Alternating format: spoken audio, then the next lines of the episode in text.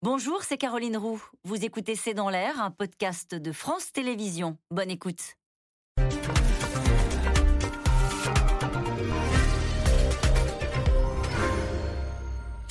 Bonsoir à toutes et à tous. Nous attendons vos questions SMS, Internet et réseaux sociaux pour alimenter notre discussion. Plus tôt dans la saison, plus intense, plus chaud.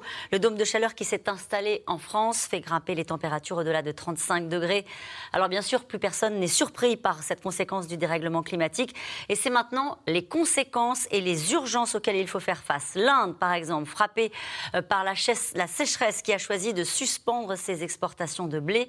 Une décision qui a fait flamber les cours d'une céréale irremplaçable dans l'alimentation mondiale. Un chacun pour soi qui laisse entrevoir des risques de famine, d'émeutes de la faim dans certains pays, déjà à court avec des conséquences directes sur les prix de la consommation, y compris en Europe ou dans des pays comme la France, pourtant cinquième producteur mondial. Sécheresse, la guerre du blé a commencé, c'est le titre de cette émission. Avec nous euh, pour en parler ce soir, Frédéric Danhé, vous êtes journaliste spécialiste des questions environnementales. Citons votre livre Rencontre avec les écolos remarquables, l'environnement avance au quotidien aux éditions de La Chaux et Niesley. Magali Reguezza, vous êtes géographe, euh, spécialiste des risques naturels et des questions environnementales. Vous êtes maître de conférence à l'École normale supérieure et je rappelle que vous êtes membre du Haut Conseil euh, sur le climat. Anne-Sophie Elsif est avec nous ce soir. Vous êtes économiste chez BDO France, un cabinet d'analyse économique. Vous êtes également professeur à Paris 1 Panthéon-Sorbonne. Enfin, Arnaud Gossement, vous êtes avocat en droit de l'environnement, professeur associé à Paris 1 Panthéon.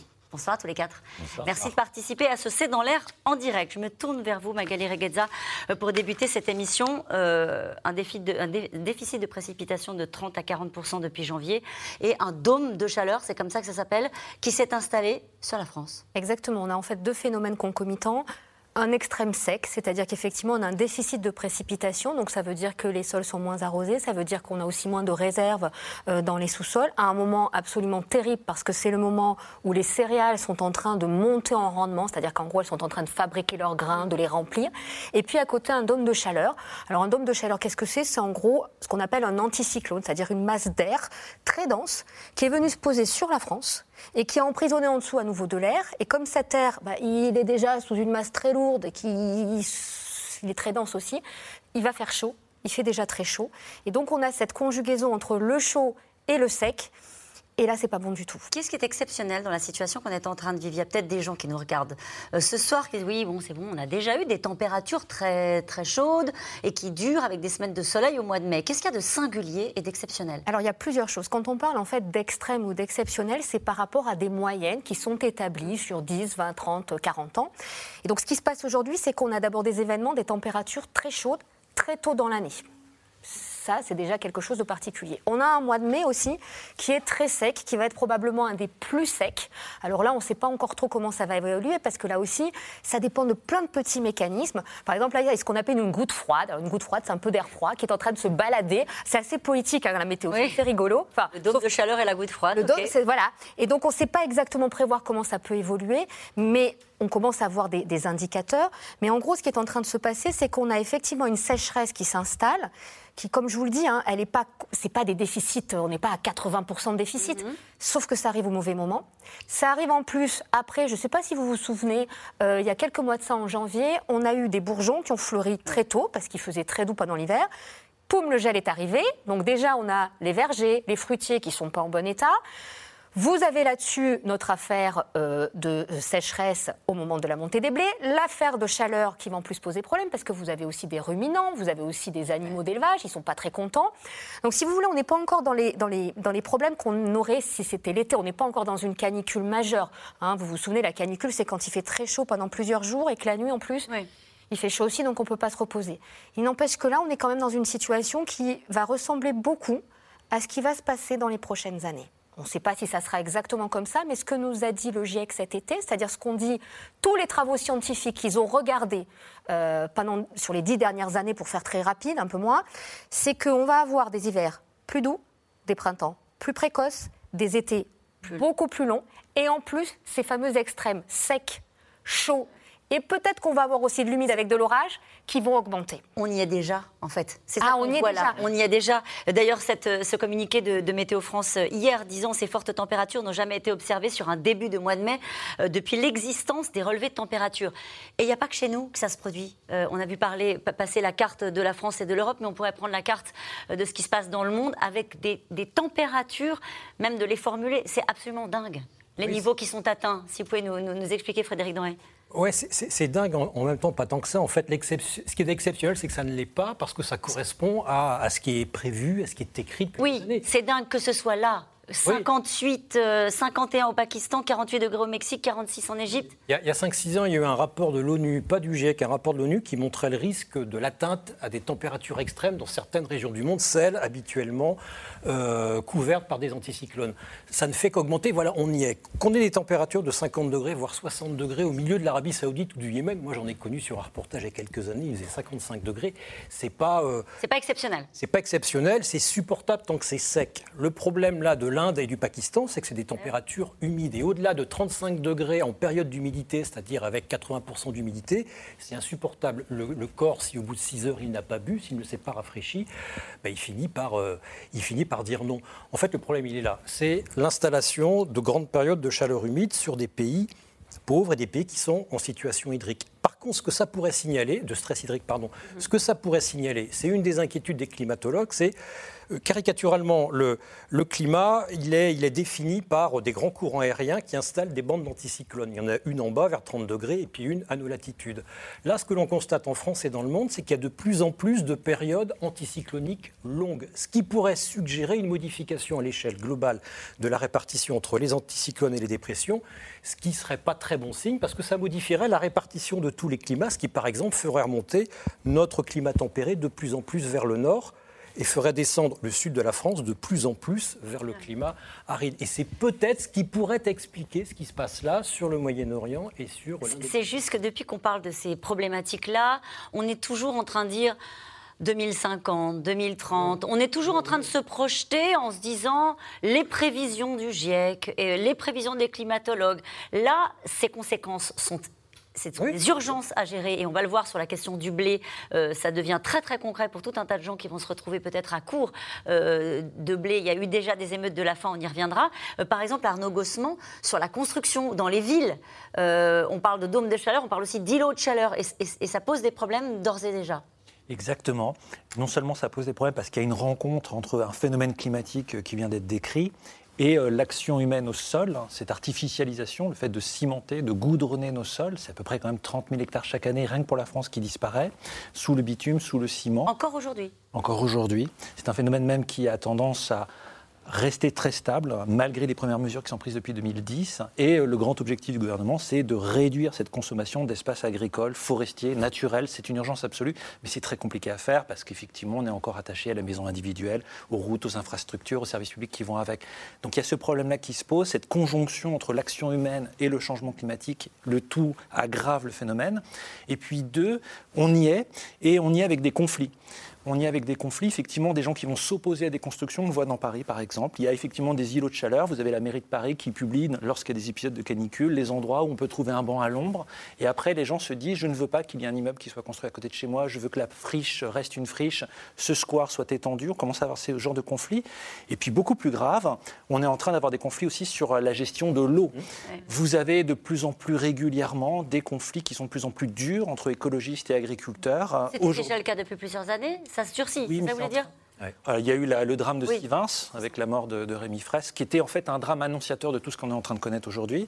Vous avez eu le drame du barrage de Cossade aussi, où des agriculteurs ont euh, construit ce barrage qui pourtant avait été déclaré illégal, avec un État totalement dépassé qui a laissé faire cette. Le principe, ce sont des rétentions d'eau euh, pour stocker pour les, pour les, agriculteurs. Et les écolos s'y opposent, considérant qu'on euh, détruit des, des, on est en train de construire des retenues d'eau à partir de cours d'eau qui eux-mêmes ont un problème de débit. Euh, donc c'est de la gestion de la pénurie. C'est aussi priver l'eau à d'autres usages pour d'autres personnes. C'est qui a le droit à l'accès à l'eau? Est-ce que ce sont uniquement ces personnes-là? Est-ce que ce sont d'autres? Et quand je dis ces personnes-là, attention, je ne suis pas en train de les accabler. Elles sont dans une misère et dans une, un désespoir monstrueux.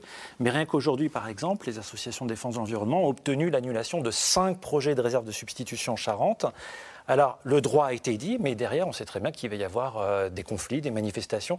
En fait, je vous donne juste un exemple sur l'eau, mais ce type de conflit est en train de se multiplier. C'est pour nous expliquer que les urgences sont déjà là et qu'elles concernent y compris notre quotidien. Sophie Alcib, votre regard euh, d'économiste sur euh, ces températures en France et à l'échelle de la planète. Et on va parler dans un instant, naturellement, de, ce qui se passe avec le blé.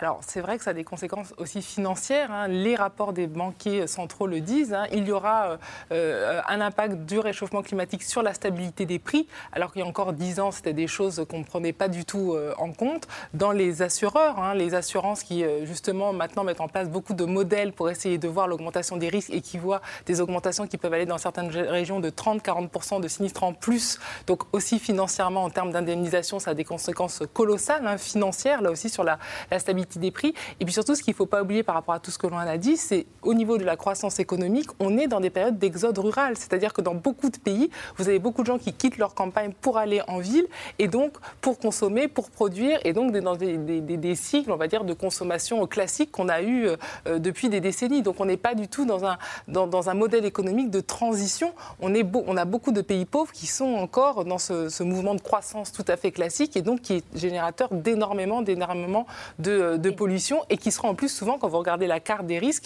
les premières victimes de ce réchauffement climatique alors qu'ils consomment quasiment pas. Et on le verra dans un instant, c'est le cas notamment de l'Inde, euh, notamment, et, effectivement qui est au cœur de la, problématique sur le, sur le blé. Ce rapport de l'ONU, j'allais dire énième rapport de l'ONU, euh, sur quatre marqueurs, concentration de gaz à effet de serre, élévation du niveau de la mer, température euh, évidemment en hausse et acidification des océans, j'y arrive, à chaque fois de nouveaux records dans ces quatre catégories-là, avec cette phrase d'Antonio Guterres qui dit c'est la litanie lamentable de l'échec de l'humanité à lutter contre le réchauffement climatique. Bon, lui, il considère qu'on a échoué. Alors, le changement, euh, comme disait l'autre, c'est maintenant, hein, il faut quand même le dire. Depuis 1900. Non, mais vous l'appelez l'autre, vous on, a, on, est depuis en gros 1900, euh, ça on sait le démontrer maintenant, on est arrivé à 1,1 degré de réchauffement de la planète. Ça paraît rien du tout. C'est comme quand vous avez de la fièvre. Quand vous avez 38, vous n'êtes pas bien.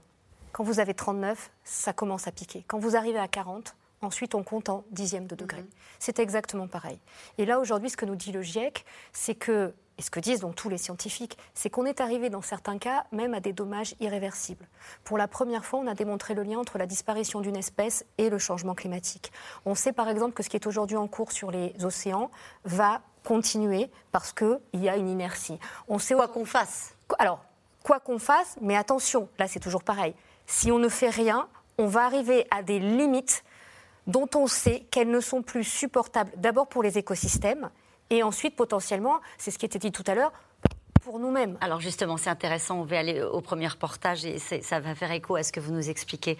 La France suffoque déjà, on l'a dit, hein, sous l'effet hein, d'un dôme de chaleur avec des valeurs qui vont dépasser 35 degrés sur certains territoires aujourd'hui. Une montée des températures qui dure et qui est inhabituelle pour un mois de mai. Dans le reste du monde, le phénomène est identique. 51 au Pakistan, 48 degrés au Mexique, 46 en Égypte et en Inde à 50 degrés. Les organismes lâchent et les oiseaux tombe du ciel. Théo Manval et Aurélie Saner.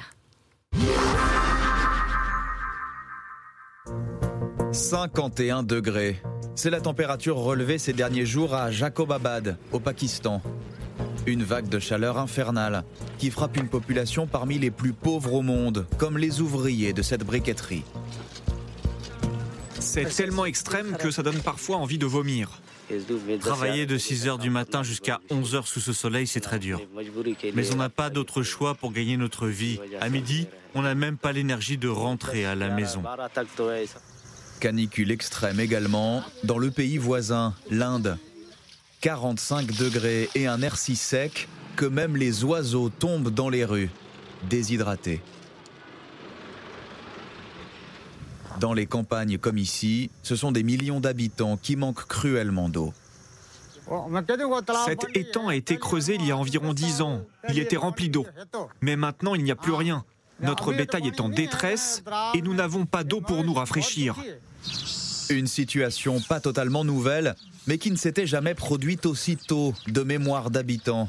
Alors seule solution, ce train qui depuis trois semaines achemine de l'eau dans les villages. Cette fois, la crise est grave. La pénurie a commencé dès le mois d'avril. Nous n'avons jamais vu ça. C'est pour ça qu'on doit faire circuler ces trains, en moyenne, trois par jour. Chacun transporte 40 citernes qui peuvent contenir 2 millions de litres d'eau. Donc au total, on transporte 6 millions de litres par jour. Sécheresse et chaleur record en Inde et au Pakistan. Mais bien d'autres régions du monde suffoquent. 48 degrés relevés ces derniers jours au Mexique, 46 en Égypte, 40 en Tunisie ou en Espagne à Séville. Et la France entre à son tour sous ce que l'on appelle désormais un dôme de chaleur. 31 degrés à Paris cet après-midi et les 30 degrés dépassés de Nantes à Strasbourg, Bordeaux ou Lyon. Des valeurs 9 à 12 degrés au-dessus des normales de saison. La tendance est liée au changement climatique, là, euh, qu'on voit bien sur, sur la France, puisqu'on on observe de plus en plus de jours de chaleur où on dépasse ce seuil de 25 degrés. Euh, puis euh, c'est des vagues de chaleur qui peuvent être euh, plus précoces, plus tardives et qui peuvent être plus intenses et plus longues. Dans les forêts comme dans les champs, les conséquences sont déjà là. 16 départements français en alerte sécheresse. De quoi accentuer la pression sur la nouvelle Première ministre en charge de la planification écologique, a promis le président. Elisabeth Borne se sait très attendue sur la question. Alors vous pouvez compter sur moi pour poursuivre dans cette voie face aux nombreux défis que tu as rappelés qui sont devant nous. Je pense notamment à la situation internationale, mais aussi aux défis climatiques et écologiques sur lesquels il faut agir plus vite et plus fort. L'exécutif promet déjà deux ministères, l'un de la planification énergétique, l'autre de la planification écologique des territoires. Mais à gauche, l'opposition fustige déjà le bilan passé d'Elisabeth Borne au ministère de la Transition écologique. La France, sous Emmanuel Macron, a été condamnée à deux reprises pour inaction climatique et que la France est le seul pays de l'Union européenne, Marc Fauvel, qui ne respecte pas ses engagements en matière d'énergie renouvelable. Euh, Donc, Elisabeth, Elisabeth Borne, c'est l'autre nom de la maltraitance sociale et de l'irresponsabilité écologique. La seule garantie pour avoir euh, une action climatique dans les prochaines années, c'est de voter NUPES aux prochaines législatives. C'est d'avoir une majorité de députés écologistes, insoumis, communistes, socialistes qui puissent contraindre Emmanuel Macron agir. Le climat, enjeu majeur de la bataille à venir pour les législatives. Il y a en tout cas urgence. Selon le dernier rapport du GIEC, si rien ne change à l'échelle du globe, le réchauffement pourrait dépasser les 3 degrés d'ici la fin du siècle. Alors nous sommes quand même à la, veille, des élections législatives. On entendait cet argument repris par la France insoumise beaucoup depuis la nomination d'Elisabeth Borne, qui est de dire la France a été condamnée deux fois pour inaction climatique, donc au fond il n'y a pas de bilan en matière euh, écologique. Bah, c'est facile. Enfin voilà, c'est toujours la faute de l'État. Il faut porter plainte contre l'État, et ça permet de ne pas voir ce qui se fait, ce qui se fait à l'extérieur de Paris en matière d'eau. La planification, elle est déjà là depuis des années. Enfin, c'est le boulot des agences de l'eau, c'est le boulot des élus qui gèrent l'eau. Vous parlez des villes tout à l'heure, la désimperméabilisation des villes qui a démarré il y a 30 ans dans le Nord à Douai. Bah, c'est bon, on y C'est quoi bah, c'est, on, euh, vous prenez par exemple une cour d'école, vous, euh, vous retirez un tiers, euh, voire les trois quarts euh, du macadam, vous plantez de l'herbe, vous plantez, vous, vous, mettez, vous mettez une mare, vous mettez des arbres.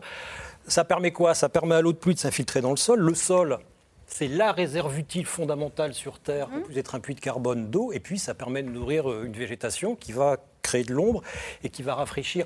L'effet îlot de chaleur urbain, on sait qu'il est atténué par la végétation. Dans des villes comme New York, qui ont fait une étude passionnante par caméra thermique, entre une place végétalisée et une place non végétalisée, il peut y avoir jusqu'à 12 degrés d'écart en plein été.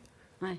Ça, c'est les villes Ça, c'est les villes. C'est les villes, euh, aidées par les, par les agences de l'eau. C'est... Euh, donc ça veut dire, dire, vous êtes en train de nous expliquer, Frédéric Danhé, que euh, le mouvement, il est amorcé, qui dépasse même euh, le volontarisme politique de tel ou tel Premier oui. ministre, et qu'il est enclenché sur les territoires. Oui, mais bien sûr, mais ça, ça fait longtemps. Et quel que soit le ministre de l'Environnement qu'on est, ce qui compte, c'est la haute administration qui est derrière. Là, en l'occurrence, c'est la direction de l'eau, c'est la DGN, enfin, c'est ces gens-là qui bossent.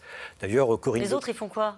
Bah, les ministres, ils peuvent faire ce qu'ils veulent, mais quand on a une, haute administration qui, est, euh, qui va vers, euh, qui est écolo-compatible et ce qu'elle est au ministère de l'Environnement, dans les, dans les délégations, pardon, les administrations déconcentrées de l'État, comme les agences de l'eau, comme dans les DREAL, on a une haute administration qui fait et qui suit, euh, qui suit le mouvement de l'histoire, quel que soit le ministre. Le volontarisme, il est là, vous iriez jusque-là Parce que, reprenons peut-être avec vous, Arnaud Gossement, sur cette histoire de la France condamnée pour inaction climatique à deux reprises pendant le mandat d'Emmanuel Macron. On a été condamné parce qu'on n'avait pas fait assez alors l'État, pas le gouvernement, effectivement a été enjoint par le Conseil d'État et par le tribunal administratif de Paris de s'expliquer sur le motif pour lequel de 2015 à 2018, la trajectoire de réduction des émissions de gaz à effet de serre n'a pas été tenue et pourquoi ce n'a pas été compensé par la suite. Je simplifie, mais de dire qu'effectivement soit Emmanuel Macron, soit ce gouvernement-là aurait été condamné, c'est faux, c'est totalement faux. C'est un peu plus compliqué que ça, surtout que l'État, ce n'est pas que le gouvernement, c'est nous tous aussi, en fin de compte, qui sommes concernés par euh, ce problème problème d'inaction climatique. Le problème, Frédéric Denry l'a bien résumé, c'est qu'en matière d'écologie, c'est toujours la faute de l'autre. Eh Et alors, il ne faut pas dire c'est simplement les petites actions individuelles qui vont changer le monde, mais malgré tout, c'est tout le monde qui doit s'y mettre. Hein. C'est pas Regardez cette question de Jean-Pierre en Loire-Atlantique. Je vous laisse la parole. Tout le monde est dans l'attente de mesures contre le changement climatique. Qui protestera le premier quand elles seront connues? Est-ce que c'est pas ça le problème?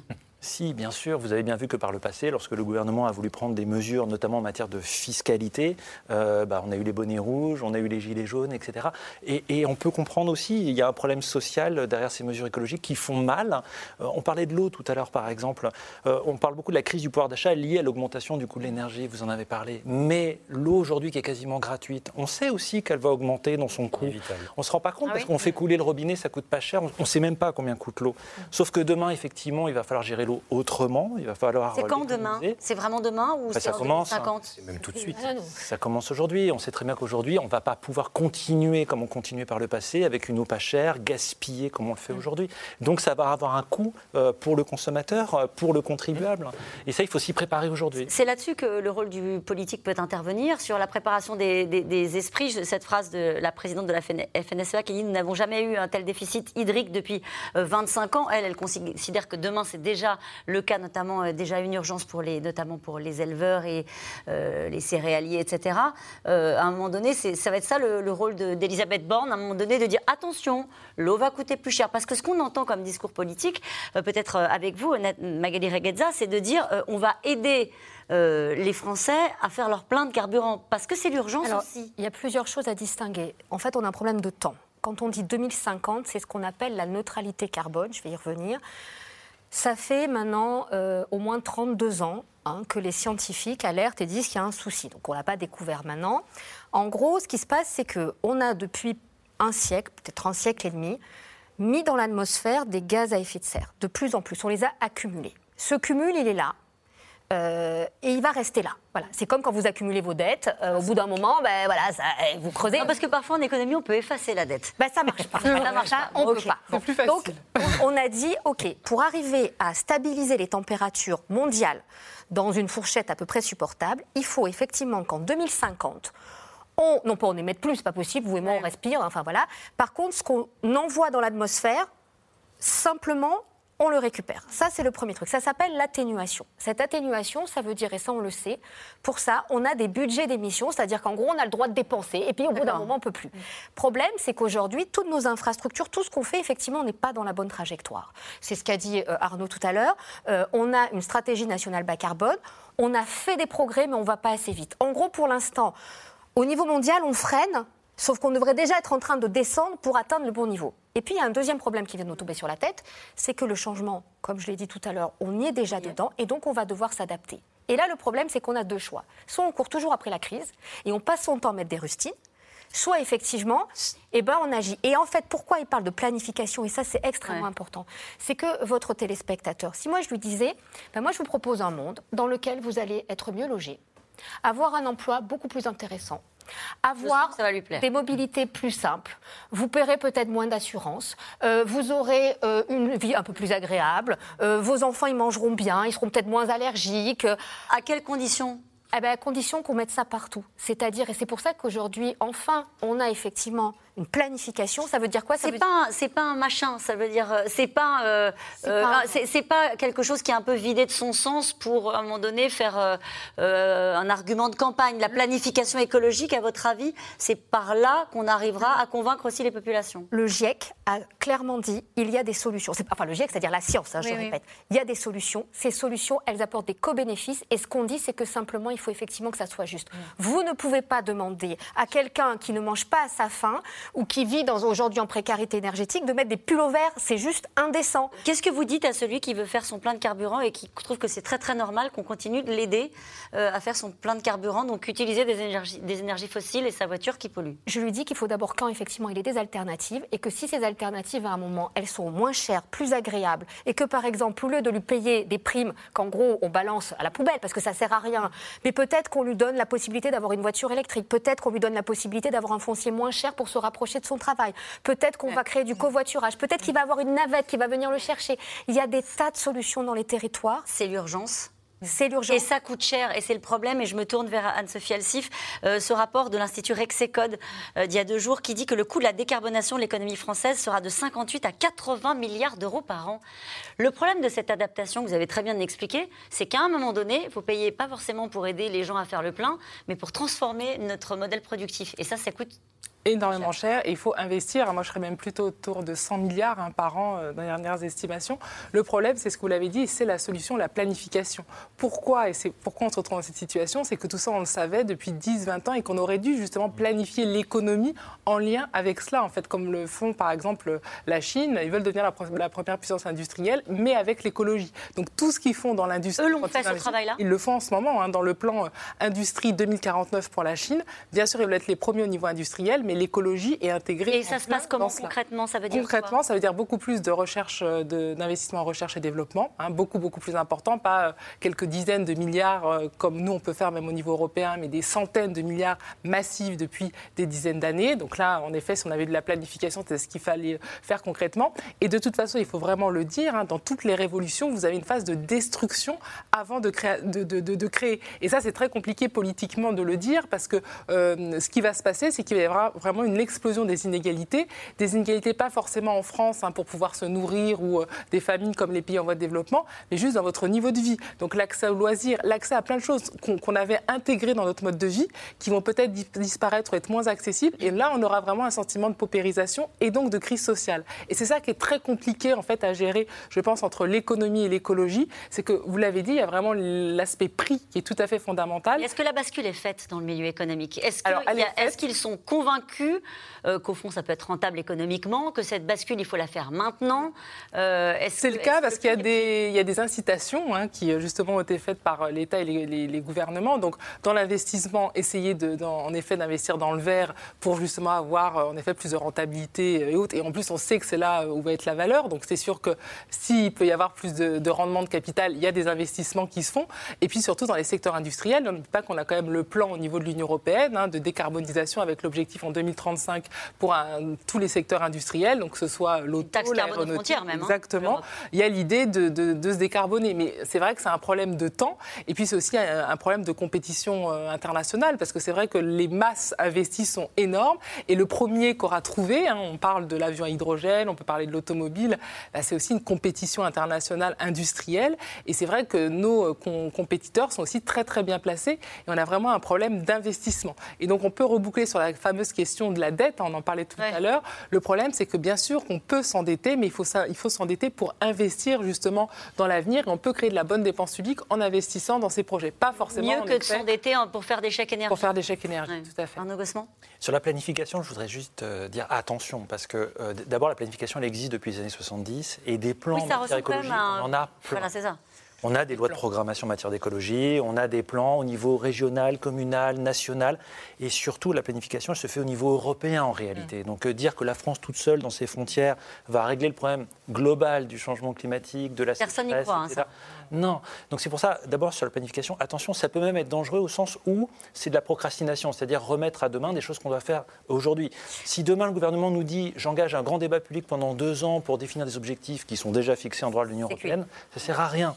Donc attention à la démagogie derrière. Hein. Le plan, il existe. Il ne faut pas que ce soit un prétexte pour faire plus tard ce qu'on peut faire aujourd'hui. C'est parfaitement clair ce que vous nous expliquez. Quels sont les dossiers urgents que le ou la prochaine ministre de l'Environnement aura sur son bureau Et dans l'architecture gouvernementale, est-ce que le fait que la première ministre est en charge de la planification écologique. Est-ce que ça peut changer quelque chose, Arnaud Gosselin C'est une excellente chose que l'écologie soit une responsabilité supérieure à Matignon. Nicolas Hulot, euh, en 2007, avait proposé qu'on crée un vice-premier ministre en charge du développement durable pour obliger à Matignon à ce qu'il y ait une évaluation de tous les projets de décision qui sont pris par les différents ministères? Ça permet, un, de vérifier que ces décisions sont conformes aux objectifs, européens essentiellement, et puis deux, ça permet aussi d'acculturer ces ministères et de sortir de la logique en silo. La mer s'occupe de la mer, la santé s'occupe de la santé, l'agriculture s'occupe de l'agriculture, eux des petits animaux, etc. etc. Donc si on sort du silo et qu'on fait fonctionner tout le monde, là c'est une excellente chose. Le premier dossier qu'elle a, c'est le projet de loi de finances. C'est celui-là qui va concrètement être sur son bureau jusqu'à la fin. C'est le budget, hein, c'est ce qui les gens. On va savoir quels sont les budgets alloués à la question de l'écologie. On va savoir si on progresse en matière de fiscalité. Parce qu'objectivement, tout ce qu'on est en train de se dire, tant qu'on n'aura pas de réforme fiscale, tant qu'on continuera à subventionner... Pour taxer, pour taxer les énergies carbonées Il faut arrêter d'exonérer de, fiscalité le kérosène d'un certain nombre euh, de véhicules, y compris agricoles, marins et, aéronautiques.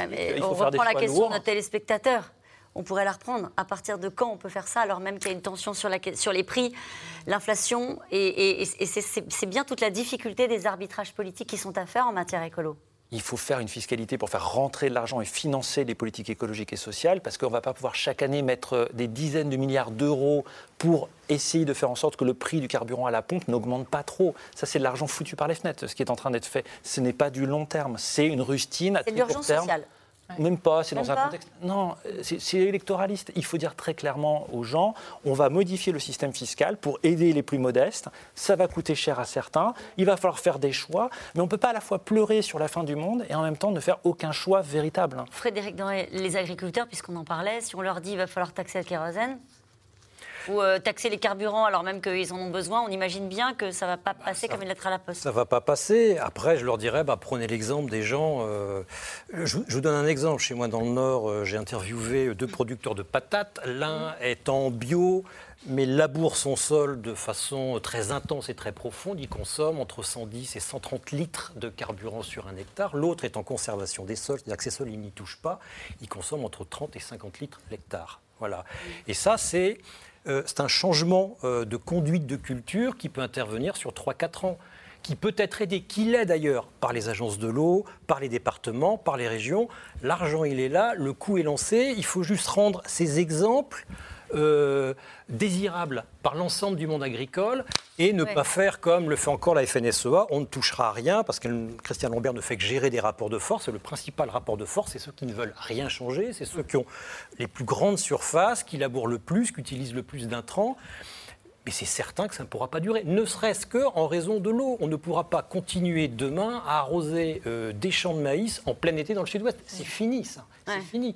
Et le rôle de l'État, c'est d'encadrer, c'est de dire ce que font aussi des communes via les, commandes pour les cantines, c'est de dire, vous, agriculteurs, plutôt que du maïs, je caricature, faites du légume, ne touchez plus au sol et on vous assure des contrats pendant 3-4 ans. Le rôle des communes est fondamental. Vous qui êtes des spécialistes, euh, elle est écolo, Elisabeth Borne? Le peu que je la connais, je elle la a des convictions en matière écologique? Alors déjà, elle a une culture scientifique, ce qui est rare à ce niveau de l'État. Elle comprend les choses et elle maîtrise ses dossiers, ça c'est certain. Mm. Je pense que oui, je ne l'ai pas rencontrée si souvent que ça, mais son passé, effectivement, d'abord, elle connaît très bien l'appareil d'État. Hein. Elle a été préfète, DIRCAB, ministre. C'est fondamental, dit euh, Frédéric C'est fondamental pour ce poste-là. C'est une femme. Personnellement, je trouve ça très bien, parce que ça ouvre aussi du champ des possibles. Et en matière environnementale écologique, les hommes ne s'illustrent pas toujours euh, par euh, leurs actions positives. Il y avait un rapport ce matin sur la délinquance environnementale. Il faut quand même savoir que 90% des délinquants environnementaux sont des hommes. Donc le fait de voir un petit peu de femmes aussi, je trouve ça ouvre des possibilités, notamment pour les plus jeunes, même si j'entends que ce n'est pas partagé par euh, tout le monde. Et puis enfin, il y a l'espoir est permis. Si on la cloue au pilori, comme font certains écologistes, avant même qu'elle ait pris la moindre décision, le gouvernement n'est même pas connu, je trouve ça dommage. Qu'est-ce qu'on va faire? Attendre 5 ans? Pas En tout cas, c'est une alerte mondiale qui est prise très au sérieux la sécheresse a fait flamber les cours du blé et la perspective d'une grave crise alimentaire devient un scénario crédible, surtout quand certains pays comme l'Inde euh, décident de suspendre leurs exportations pour privilégier leur marché intérieur. Juliette Vallon et David Lemarchand.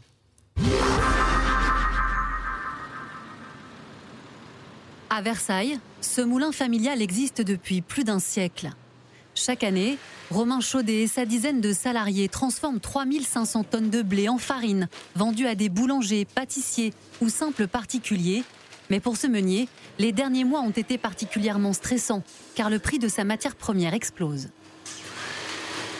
En fait, ce blé, il a beau être français, cultivé à 10 km du moulin, aujourd'hui il est impacté par le cours mondial. Donc euh, c'est un vrai problème pour nous les meuniers. La sécheresse et la guerre en Ukraine, deux facteurs venus déstabiliser le cours du blé. une succession de crises et un effet papillon auquel l'entreprise tente de s'adapter. On a pu euh, se couvrir en blé sur une certaine période. Donc par exemple, on peut faire un contrat sur six mois en se disant bah, on achète le blé pour six mois, on vous fait le prix de la farine correspondant au prix du blé, mais à la fin de ces six mois, qu'est-ce qui va se passer? Il faut que nos clients soient réceptifs. Il faut que le client final, le consommateur final, soit prêt à payer sa pizza plus cher, pizza qui consomme de la farine, hein, euh, son pain plus cher, son buns plus cher euh, et sa farine plus chère. Des meuniers étranglés par le prix du blé, devenus fous. En un an et demi, le prix de la tonne a plus que doublé en Europe et vient même de battre un record absolu, plus de 438 euros. Car la Russie et l'Ukraine en guerre représentent à elles deux un tiers des exportations mondiales de la céréale, de quoi provoquer un choc économique d'ampleur. À cela vient s'ajouter le réchauffement climatique et la sécheresse, principale inquiétude de cet agriculteur de la Beauce, le grenier à blé français.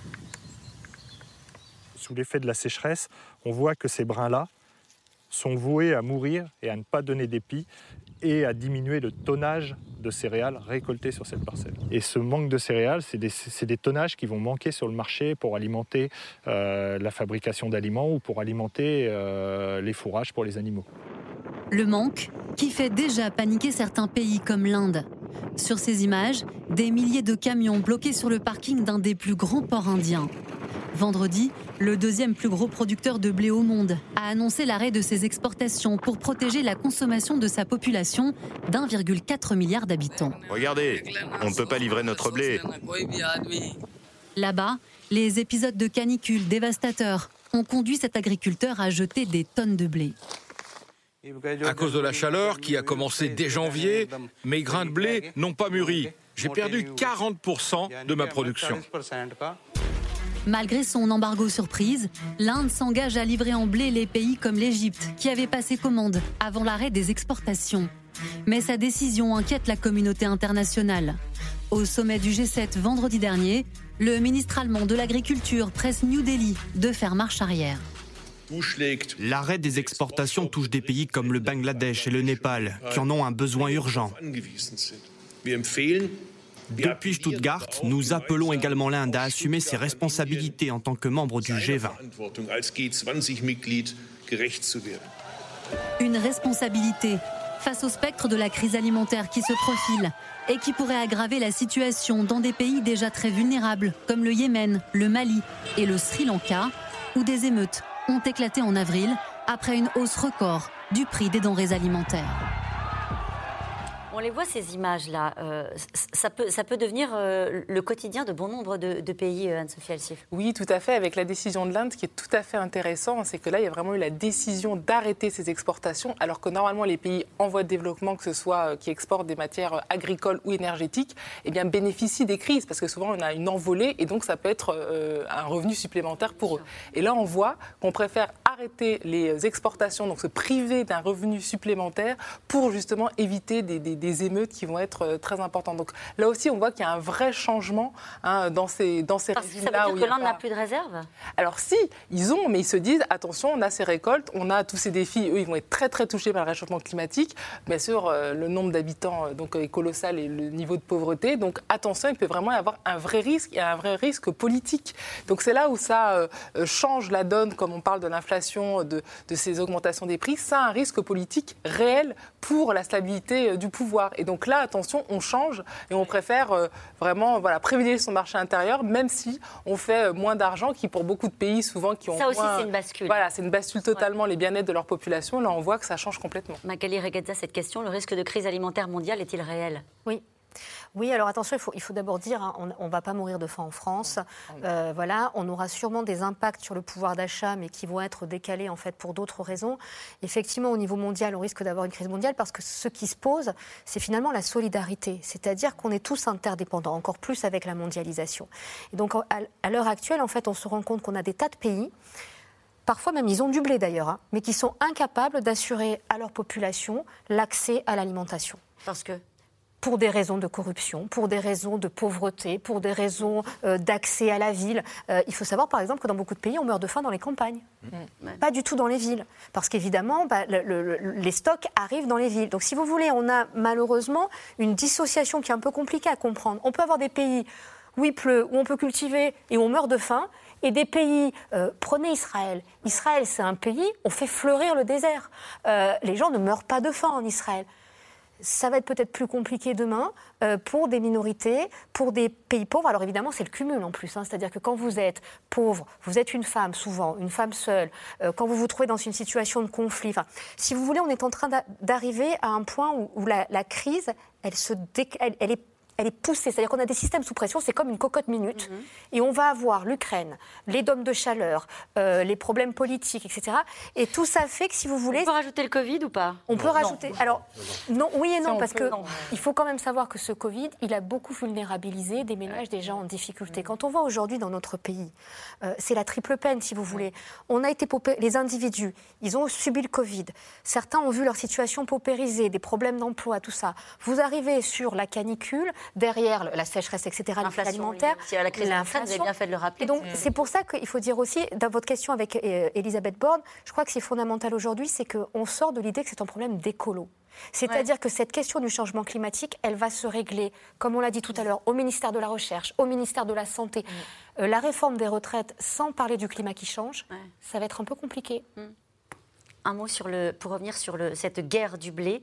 Euh, 270 millions de tonnes de stock de blé sur une planète qui en consomme 800 millions par an. La moitié des stocks sont en Chine. Oui. Euh, et puis il y a un pays qui, qui- qui est en train de tirer son épingle du jeu, c'est la Russie. Parce que la Russie va produire beaucoup et il n'y a pas de gros anticyclones sur la Russie, contrairement au Canada. Et ils continuent d'exporter pour l'instant. Voilà. Donc on, parle beaucoup de la main qu'a Poutine sur euh, nos réserves de gaz et de pétrole. On oublie celle qu'il a sur nos réserves de blé. Ce qui va se passer, à mon avis, le, le- le plus triste, il est à venir d'ici un an, parce qu'on on va déstocker cette année euh, pour lisser les marchés, pour éviter que les marchés ne s'emballent. Et l'an prochain, ça va manquer. On, pardon, ça veut dire les gros pays producteurs, ça veut gros dire pays France, les producteurs, le, sy- voilà, enfin, voilà. On va utiliser nos stocks, y compris en Europe, en France, euh, et ça va manquer l'an prochain. Et si en plus la récolte est mauvaise en France, alors la FNSE a dit qu'on va, il va manquer 20 à 30 de, de tonnes de blé. On n'en sait rien du tout. Peut-être que ce sera sans doute beaucoup moins. S'il pleut, tout va jouer dans les jours qui viennent, dans les 8 à 10 jours qui viennent. On n'en sait rien. Mais en tout cas, euh, vous faites bien de le dire, il y a 10 millions de Français qui ont du mal à bouffer à un moment ou un autre du mois. Et euh, bah, eux seront les premiers impactés. Et aller leur parler à eux, effectivement, d'écologie, Avec, euh, avec la hause des prix sur le blé qui, Qui est inévitable. qui est inévitable et qui atteint des records. Qui atteint des records. Euh, on, en, on en était, je crois, ce matin, 485 dollars la tonne, je crois. Enfin, c'est inédit. On était à 230 dollars la tonne au mois de décembre. Forcément, il y aura un impact sur le pain. Est-ce qu'on peut imaginer que d'autres pays décident de faire comme l'Inde? Ah bah, et de dire de toute façon, parce que euh, en préparant cette émission, j'ai vu qu'il y avait déjà une douzaine de pays qui ont déjà imposé des embargos. Euh, l'Inde, euh, alors attendez, j'ai quoi? Euh, La Serbie, la Hongrie, la Roumanie, le Kazakhstan, la Turquie, l'Argentine, la Biélorussie qui ont limité leurs exportations céréalières. C'est-à-dire que l'Inde le fait, mais c'est pas la seule. Et du coup, sur d'autres productions, on peut se retrouver dans un, le sûr. règne désormais du chacun pour soi pour faire manger sa population. bien sûr. qui là aussi est du jamais vu. Le, le côté positif, c'est ça, ça veut dire que face au, au- au marché, au marché des contrats à terme de Chicago, qui sont tenus par des financiers, c'est là où on fixe le, le prix Ouais. du blé, par exemple, ben maintenant il y a des États qui se dressent et qui disent non. Le tout marché magnifique, la mondialisation heureuse, ben, finalement elle se heurte simplement au ventre qui se vide dans certains pays et ça pourrait nous toucher aussi, toute proportion gardée. Il y a des règles du commerce mondial. Est-ce qu'on peut faire ça? Est-ce qu'on s'exonère des règles du commerce mondial quand on dit j'arrête mes exportations? Ou comme on fait par exemple le Maroc qui interdit l'exportation de certains fruits et légumes Alors, c'est-à-dire que normalement, il y a l'Organisation mondiale du commerce, il y a le libre-échange, mais bon, après, dans cette situation-là, euh, il n'y a pas de, de policier de l'OMC euh, qui va venir voir un État et qui va lui dire euh, attention, euh, arrêtez. Donc, euh, dans un tel niveau de stress, euh, c'est sûr que euh, même s'il y a des engagements, euh, chaque pays euh, retrouve sa souveraineté et justement par rapport au marché et à la fixation des cours au niveau international. Et ça, c'est assez inédit Et d'avoir avec ces l'expérience qui est la vôtre, hein, hein, Sophie Alsif, est-ce que vous imaginez qu'au fond, si on a des épisodes de sécheresse euh, qui se reproduisent, c'est ce qu'on a bien compris, qui sont peut-être parfois plus longs, plus tôt et qui arrivent au mauvais moment euh, pour le rendement euh, des, des céréales et autres, euh, ça veut dire qu'on va se retrouver dans un moment où les règles même du marché euh, vont changer et sont vont déjà en totalement changer, vont totalement changer. Et là, on le voit par exemple sur ces denrées alimentaires, les marchés anticipent aussi que les pays vont fermer, euh, vont fermer leurs frontières. On l'a vu aussi en la guerre industrielle entre la Chine et les États-Unis. Ça a été un petit peu le début. Hein, quand on a vu que Donald Trump avait augmenté de 25% ses taxes euh, voilà, sur le secteur automobile, tout d'un coup, maintenant, il y a la prise de conscience que du jour au lendemain, toutes les règles justement du multilatéralisme peuvent en quelques secondes disparaître. C'est vrai pour les industriels, mais c'est également vrai pour tous les marchés internationaux d'énergie ou denrées agricoles. Il y a de la spéculation? Beaucoup de spéculation. Hein. Là aussi, pour la crise ukraine, on l'a vu, euh, euh, il y a des stocks qui sont faits. L'idée, c'est toujours de vendre quand les prix seront au plus haut. Donc là aussi, hein, c'est très compliqué quand vous avez euh, post-Covid, quand vous avez une très forte demande. Ça devient très compliqué d'avoir en plus ces mouvements spéculatifs qui sont très importants. Donc là aussi, face à ça, les États doivent avoir une, réponse très forte. Et vous l'avez dit, hein, c'est vraiment le retour de l'État par rapport au marché. Demain, il y a une session du Conseil de sécurité de l'ONU présidée par Anthony Blinken pour mettre la pression sur l'Inde. Donc euh, il n'y a peut-être pas de règles de commerce mondial. En tout cas, il y a une diplomatie qui commence à s'affoler. Euh, en disant voilà, on a des alliés. Est-ce que, euh, est-ce que voilà, pour au moins qu'il n'y ait pas une flambée des cours par rapport à cette décision, qu'est-ce qu'on peut faire? Et là, en effet, la diplomatie retrouve aussi ses lettres de noblesse. Parce que derrière la flambée des cours, les gens qui nous regardent l'ont bien compris, il y a la flambée du prix de la baguette et le blé notamment, c'est. c'est aussi l'aliment de base pour beaucoup d'individus. Et ce qu'on a beaucoup oublié avec le Covid, c'est qu'on a plus de 150 millions qui se retrouvent dans euh, un seuil de pauvreté et de famille qu'on n'avait jamais eu depuis la Seconde Guerre mondiale. Donc on a, en plus avec ce Covid, beaucoup de gens qui sont retombés dans des familles et dans des situations de précarité très importantes. Donc on a vraiment la double peine. Arnaud Gossman, vous vouliez dire un mot? Sur le blé, il y a deux choses que je noterais. La première, c'est que ce qui est intéressant, c'est qu'on fait enfin le lien entre l'écologie et des conflits, mm. des conflits commerciaux, des conflits militaires. On ne peut pas analyser, par exemple, la guerre en Ukraine sans du tout se poser la question des zones en Ukraine qui sont les plus riches en blé. On commence à faire cette analyse-là, cet éclairage. Je n'ai pas dit que c'était la cause de la guerre, mais ça permet d'éclairer. On sait très bien que, par exemple, la Russie a mobilisé des forces pour bloquer des ports, bloquer les exportations de blé. Ça, c'est la première fois qu'on le fait véritablement. Mm. La Russie avait déjà bloqué en 2010, à la veille des printemps arabes. On avait déjà déjà des analyses sur écologie, euh, maîtrise de l'outil alimentaire et euh, derrière les conflits qui se... Mais il y a une chose qui me frappe beaucoup, c'est que là, on s'inquiète de la production euh, de blé, de la production alimentaire. Mais en 2010 aussi, un peu plus tard, on va peut-être la voir là, on s'était posé la question du gaspillage alimentaire. Est-ce qu'on se rappelle qu'on gaspille chaque jour dans le monde 1,3 milliard de tonnes d'alimentation? Ce qui veut dire que si, en fait, le tiers de euh, ce qui est produit pour être mangé part à la poubelle, surtout ici, hein, en France c'est quand même 30 kilos par an et par habitant, et, et c'est assez fabuleux parce qu'on se dit on va manquer de blé, on va manquer de... Alors d'abord pas chez nous, et si les pays occidentaux mettaient vraiment l'accent sur le gaspillage alimentaire, on aurait encore moins de problèmes. Donc c'est pour ça qu'aujourd'hui, je me demande pourquoi cet objectif qui est dans la loi depuis 2015, de lutter contre le gaspillage alimentaire, on n'y va pas vraiment. Mmh. C'est la, la, bonne réponse, c'est pas de s'inquiéter. Comment est-ce qu'on lutte contre le gaspillage alimentaire? C'est pas, euh, c'est à l'échelle des foyers ou est-ce qu'il y a des mesures à prendre qui sont plus systémiques? Ah, il y, a, une étude qui, a été faite, euh, qui, a été faite, dans le Nord sur les cantines des écoles des communes du Nord et qui a montré que quand on, on propose aux enfants des assiettes plus petites, ils les remplissent moins et ça finit moins à la poubelle. Hmm. C'est aussi bête que ça. Ça dépend ce qu'il y a dans l'assiette, je peux me Ça dépend ce qu'il y a dans l'assiette, certes. Mais globalement, il y a un rapport entre la taille de l'assiette et ce qu'on y met dedans. Juste, est-ce qu'il n'y a pas une autre piste? Alors, vous allez peut-être me dire non, Arnaud Gossman, mais j'essaye quand même. L'Argentine, par exemple, pour faire face à ces, pics de chaleur, etc., qui a autorisé la culture du blé transgénique, euh, porteuse du gène du tournesol, qui est censé le rendre plus résistant à la chaleur. C'est-à-dire que ce que la science, à un moment donné, ne peut pas nous aider à produire autant avec moins d'eau et avec une température plus chaude le drame du changement climatique, c'est les fausses solutions. C'est-à-dire, en fait, on va créer des fausses solutions. Je vous donne un exemple, par exemple. Vous prenez l'avion, vous pouvez compenser les émissions de gaz à effet de serre liées à votre euh, voyage en avion en plantant un champ d'arbres. Sauf qu'un champ d'arbres, ça ne va pas forcément absorber les gaz à effet de serre. Et si vous l'arrosez de pesticides, ça va même polluer les sols. On a ce genre de fausses solutions aujourd'hui. Vous avez des marchands du temple qui proposent des solutions qui ne sont pas d'avenir, qui vont consommer de l'énergie, qui vont consommer des phytos et qui ne vont pas répondre durablement au problème. La solution, si, c'est nos comportements, nos usages la sobriété, la manière dont on mange. Donc le blé transgénique, non. Pardon Le blé transgénique, non. Je n'y crois pas personnellement. Effectivement, ça coûte cher. Il y a un problème de propriété intellectuelle. Je ne suis pas, sûr que les paysans aient envie de. C'est jamais. Oui. Ce qu'il faut aussi, euh, juste pour conclure là-dessus, c'est que c'est vrai que là, on touche quelque chose de fondamental qui sont les libertés individuelles. Et c'est vrai que normalement, dans le marché, eh bien, vous avez une liberté, vous avez une demande, et donc tout d'un coup, il y a une offre qui se met derrière cette demande. Et là, on voit que derrière, hein, c'est quelque chose de très profond et que ça touche à ça.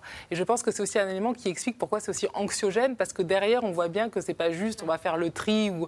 mais que ça va être beaucoup plus profond dans son mode de vie au quotidien. En tout cas, c'est l'un des marqueurs très surveillés du dérèglement climatique, la montée des eaux en Inde, à Bombay. Désormais, on vit avec cette menace. Trois quarts de l'agglomération devrait être engloutie, pourrait être engloutie, on va le dire comme ça, euh, dans les 30 ans qui viennent. Reportage sur place, Romain Besnénou et Stéphane Lepez avec Magali Lacreuse. La mer encercle la ville de Bombay. Pendant la mousson, à l'est, à l'ouest et au sud, la mer d'Arabie menace les habitants du littoral.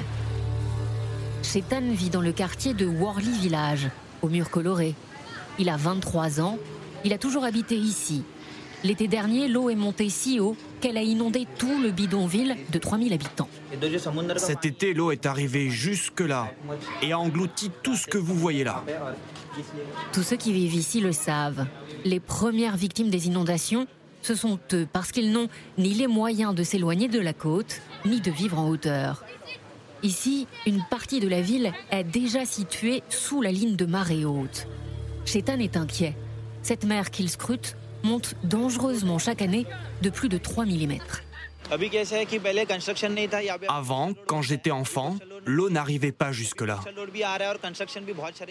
Toutes les constructions que vous voyez à Bombay, les tours de béton, affaissent la terre sous le niveau de la mer.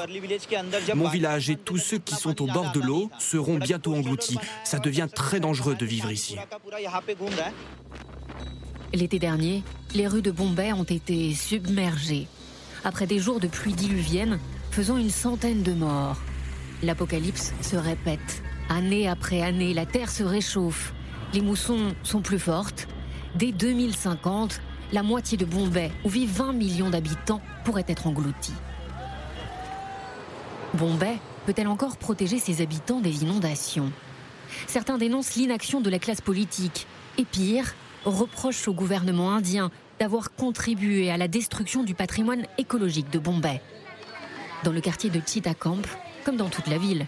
La mangrove, pourtant si précieuse, n'est plus aussi fournie qu'avant. Vous voyez nos mangroves? Elles bloquent l'arrivée de l'eau en cas d'inondation. Il y en a partout autour de Bombay, mais beaucoup moins qu'avant et beaucoup moins grandes.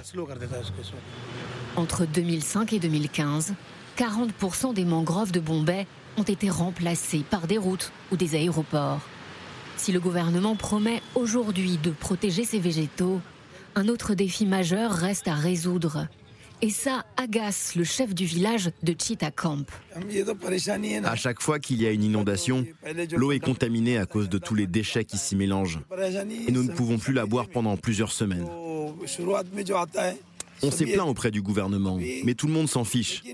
Ils sont hypocrites. Ils collent des affiches pour l'écologie, mais en réalité, ils s'en fichent. Au large de Bombay, les cyclones et les orages violents sont de plus en plus fréquents, remarquent les pêcheurs.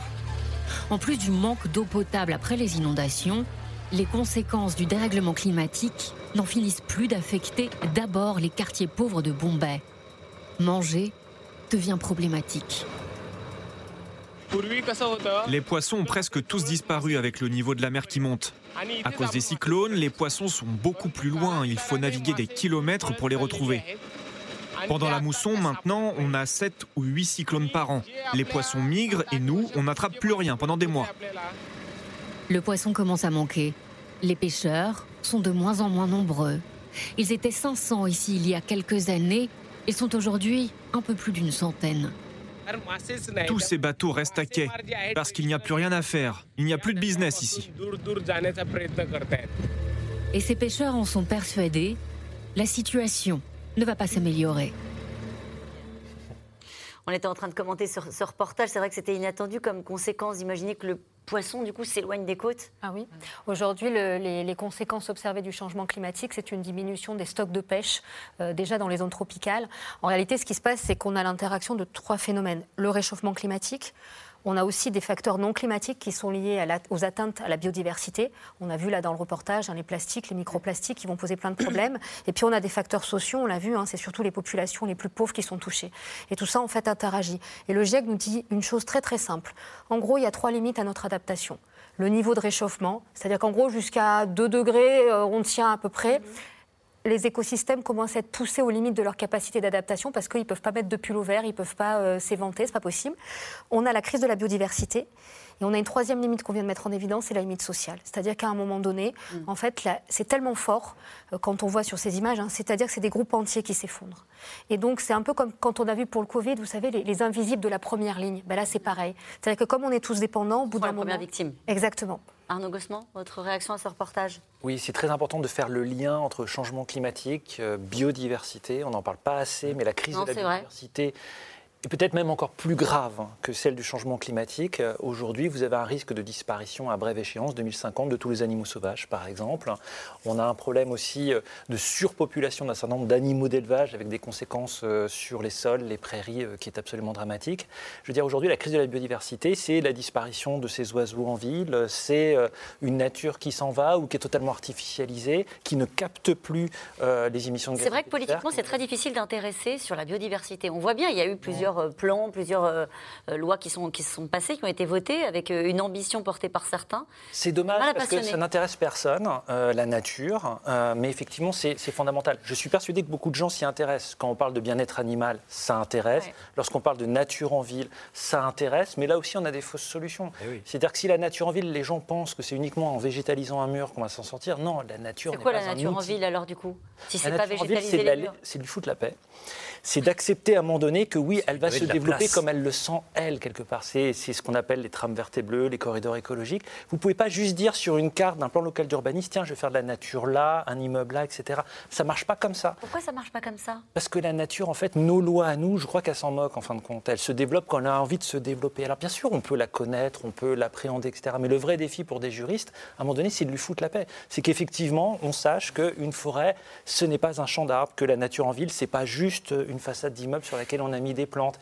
ce sujet est absolument fondamental si vous voulez lutter contre la crise écologique. Oui, parce que, parce que c'est important ce que vous dites, parce que c'est vrai qu'on a l'impression qu'on s'est emparé de ces problématiques-là, qu'on y, on y apporte des réponses qui sont adaptées aussi à nos modes de vie. C'est-à-dire pour pouvoir circuler sur des avenues, il ne faut pas que ce soit entravé par euh, la nature, à qui on laisserait la possibilité de faire euh, ce qu'elle veut. Et en fait, vous nous dites, bah, si on essaie d'apprivoiser euh, cette nature-là et de, et de la cadrer dans les villes, ça sert presque à rien. En fait, pour un, pour un, pour un juriste, ce qui importe dans la nature, c'est ce qui nous environne. C'est pour ça qu'on parle de droit de l'environnement. Mais ce qui est au-dessus ou en dessous le sol, je pense que tu ne vas pas me contredire, ou ce qui est un peu sauvage, ça nous fait peur, on ne sait pas du tout euh, l'encadrer. Et effectivement, pour nous, la nature, ça reste quelque chose de domesticable. Domestiqué, c'est un outil, c'est un instrument. Il va falloir aussi changer notre rapport à la nature. juste par rapport à ça, il faut quand même rappeler qu'économiquement, les villes ont été faites pour que les gens aille travailler et donc produire et donc faire des choses assez polluantes et consommer. Donc la finalité de la ville n'était pas en effet de, de se faire de développer la, nature. Donc c'est là aussi où c'est très paradoxal, même dans notre mode de vie, etc. Euh, il faut plaquer quelque chose qui n'était pas la finalité de ce qu'on a créé. Mais c'est en, train de changer, ça. Je vois le quartier, le, plateau de Haye à Nancy, c'est 450 hectares, 12 000 habitants.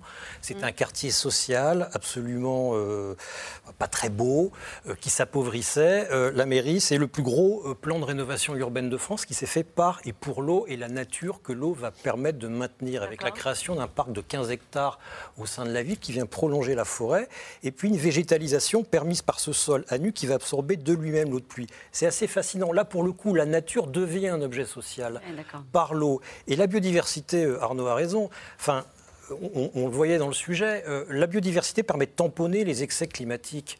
Une mangrove, un marais, une tourbière, la mangrove, elle casse la houle, les herbiers de Posidonie cassent la houle, donc protègent les côtes.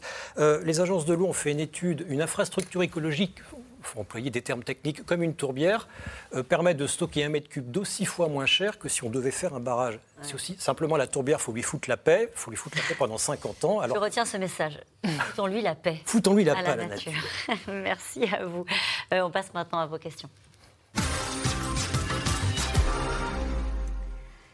Est-il déjà trop tard? Sommes-nous allés trop loin? La situation est-elle irréversible? Un peu d'optimisme. Qui se lance? On peut pas. Je non, il n'est pas trop tard. Non, on n'est pas allé trop loin. Oui, il y a certains phénomènes qui sont enclenchés. Ils vont durer euh, parfois des dizaines d'années, des siècles. Mais ce qu'on nous dit, c'est que si on met dès à présent les solutions en place, et ces solutions, elles existent, et la bonne nouvelle, c'est qu'elles apportent des co-bénéfices. C'est-à-dire que ça va améliorer la santé, ça va améliorer le bien-être humain, ça va améliorer plein de choses on peut y arriver. Un exemple Un exemple, la santé. Quand on parlait euh, des solutions fondées sur la nature, on sait aujourd'hui que quand vous végétalisez une ville, vous augmentez l'espérance de vie. Un autre exemple très concret, quand vous rénovez votre bâtiment, l'été, l'hiver, vous baissez la facture, vous faites tout ça, ça veut dire que par exemple l'été, vous vivez mieux dans votre bâtiment. Ah D'accord et vous créez de l'emploi et vous faites travailler des et gens. Et on fait tourner l'économie avec une économie qui, euh, voilà, qui a fait sa Là, on est dans la phase, en effet, où on crée euh, et on a le côté vertueux de la création euh, écologique, mais il faut aussi que ce soit très, très lié à l'innovation. Et là, on revient toujours à nos débats. Et vous nous disiez tout à l'heure que dans ces périodes de mutation, il y a aussi un moment donné où il faut détruire. Il faut détruire avant de créer. et c'est vrai que c'est la partie destruction. C'est la partie la plus dure. Parce que c'est souvent les perdants qui, là aussi, sont en première ligne et ont toutes les destructions. Une question de Marilyn en Lozère. Ne faut-il pas reprendre des mesures drastiques dès maintenant, comme par exemple des coupures d'eau à certaines heures partout dans le pays? Bah, ça se fait plus ou moins déjà. Il y a des arrêtés préfectoraux qui interdisent d'arroser sa voiture, de remplir sa piscine, qui interdisent, qui augmentent le coût d'irrigation pour les agriculteurs. Ça se fait déjà. Par contre, euh, couper le robinet chez les particuliers, ça, faut pas rêver, vaudrait mieux pas. Juste une chose, d'abord, euh, dans notre pays, en France, on a des gens qui n'ont pas accès à l'eau. La Guadeloupe, en France, hein, euh, il y a des tours de l'eau, c'est-à-dire que les gens n'ont pas accès à l'eau. Donc là, on revient toujours au même problème. La question, c'est entre la piscine et le fait d'avoir une eau potable à la maison qui soit accessible à tous, il y a une marge. Et donc là, il faut qu'on arrive à régler le problème des inégalités sur ces questions d'accès et qu'on arrête aussi les excès. On n'a peut-être pas besoin d'avoir euh, une piscine par maison quand on peut avoir la mer à côté. Par exemple, je dis ça. Je le dérèglement climatique n'est-il pas dû principalement au fait que nous sommes désormais des milliards sur la planète? Alors ça, c'est vieux débat. Ouais. Non, mais d'abord, c'est faux. Il euh, y, a pas, il y a assez de terres arables pour nourrir toute la planète. La planète est très diversement peuplée. Et euh, c'est le genre de fausses idées sur le changement climatique. Il y a beaucoup de questions de cette tonalité-là ce soir. Oui, sur la démographie, mais objectivement, euh, d'abord, on se bat pour nos enfants. Je trouve que d'un point de vue éthique, il y a un souci là-dessus. Sinon, pourquoi se battre si ce n'est pas pour des générations futures? La deuxième chose que je voudrais dire aussi, c'est qu'on parlait du temps. on n'a pas trois ans devant nous non plus. Hein. Il y a une fausse idée aussi qui a circulé du même acabit, qui était de dire le GIEC nous aurait donné trois ans pour agir, ce qui est faux. Nous n'avons pas trois ans pour agir, nous devrions agir depuis la fin du 19e siècle en réalité.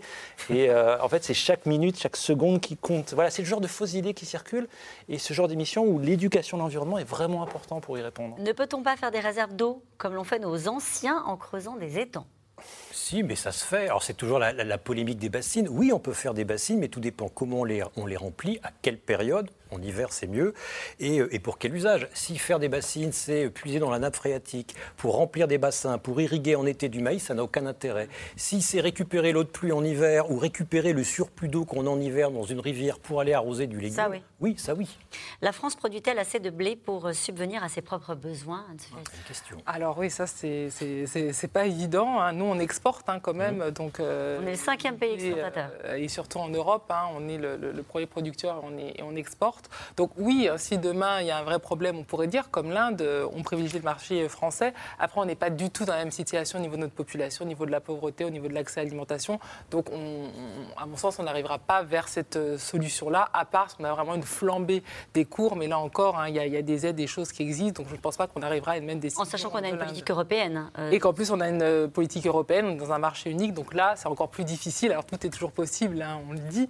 Mais quand même, par rapport à nos partenaires européens, ça paraît quand même compliqué. Et sur la philosophie européenne sur laquelle on tape parfois beaucoup, euh, on peut juste rappeler qu'il y a une logique justement d'aller aider ces pays comme euh, certains pays du Maghreb qui sont déjà en train de taper dans le stock, que l'Europe euh, justement se, va voler au secours de ces hein, Pour tous les, pays d'Afrique du Nord, hein, l'Europe a une action d'acheter justement toutes les matières premières agricoles ensemble pour justement négocier les prix et pour pouvoir ensuite donner les denrées pour éviter qu'il y ait trop, trop d'émeutes. Allons-nous voir le prix des denrées alimentaires s'envoler et renforcer l'inflation? Toujours avec vous, Anne-Sophie Alsif alors euh, oui, hein, euh, il va continuer à avoir des hausses au moins euh, au cours de cette année. Hein. donc ça, c'est sûr que les produits de base vont augmenter. Donc ça, c'est vraiment une tendance de moyen terme, au moins jusqu'en fin d'année.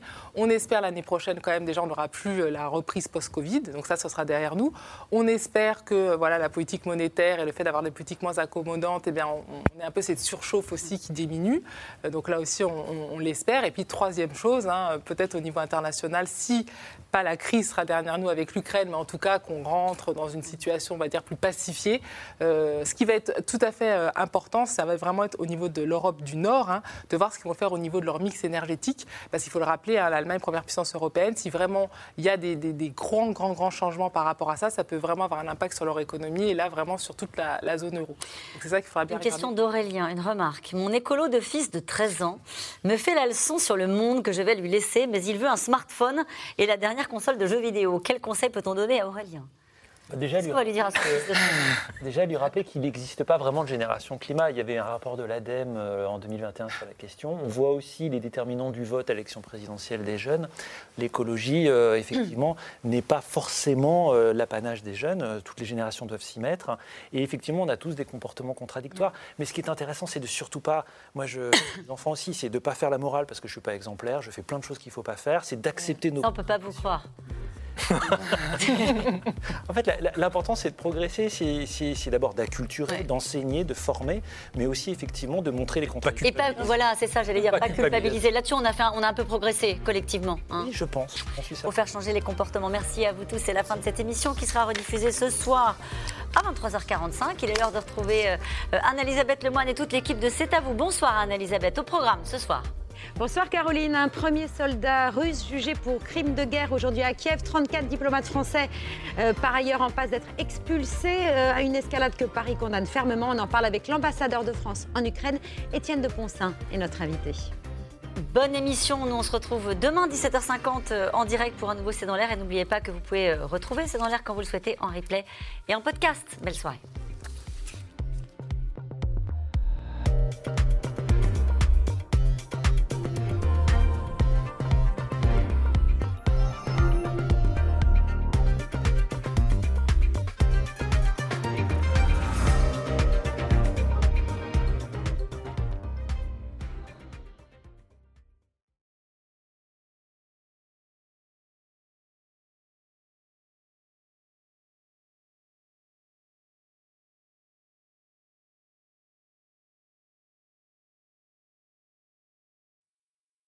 C'était C'est dans l'air, un podcast de France Télévisions. Alors s'il vous a plu, n'hésitez pas à vous abonner. Vous pouvez également retrouver les replays de C'est dans l'air en vidéo sur France.tv.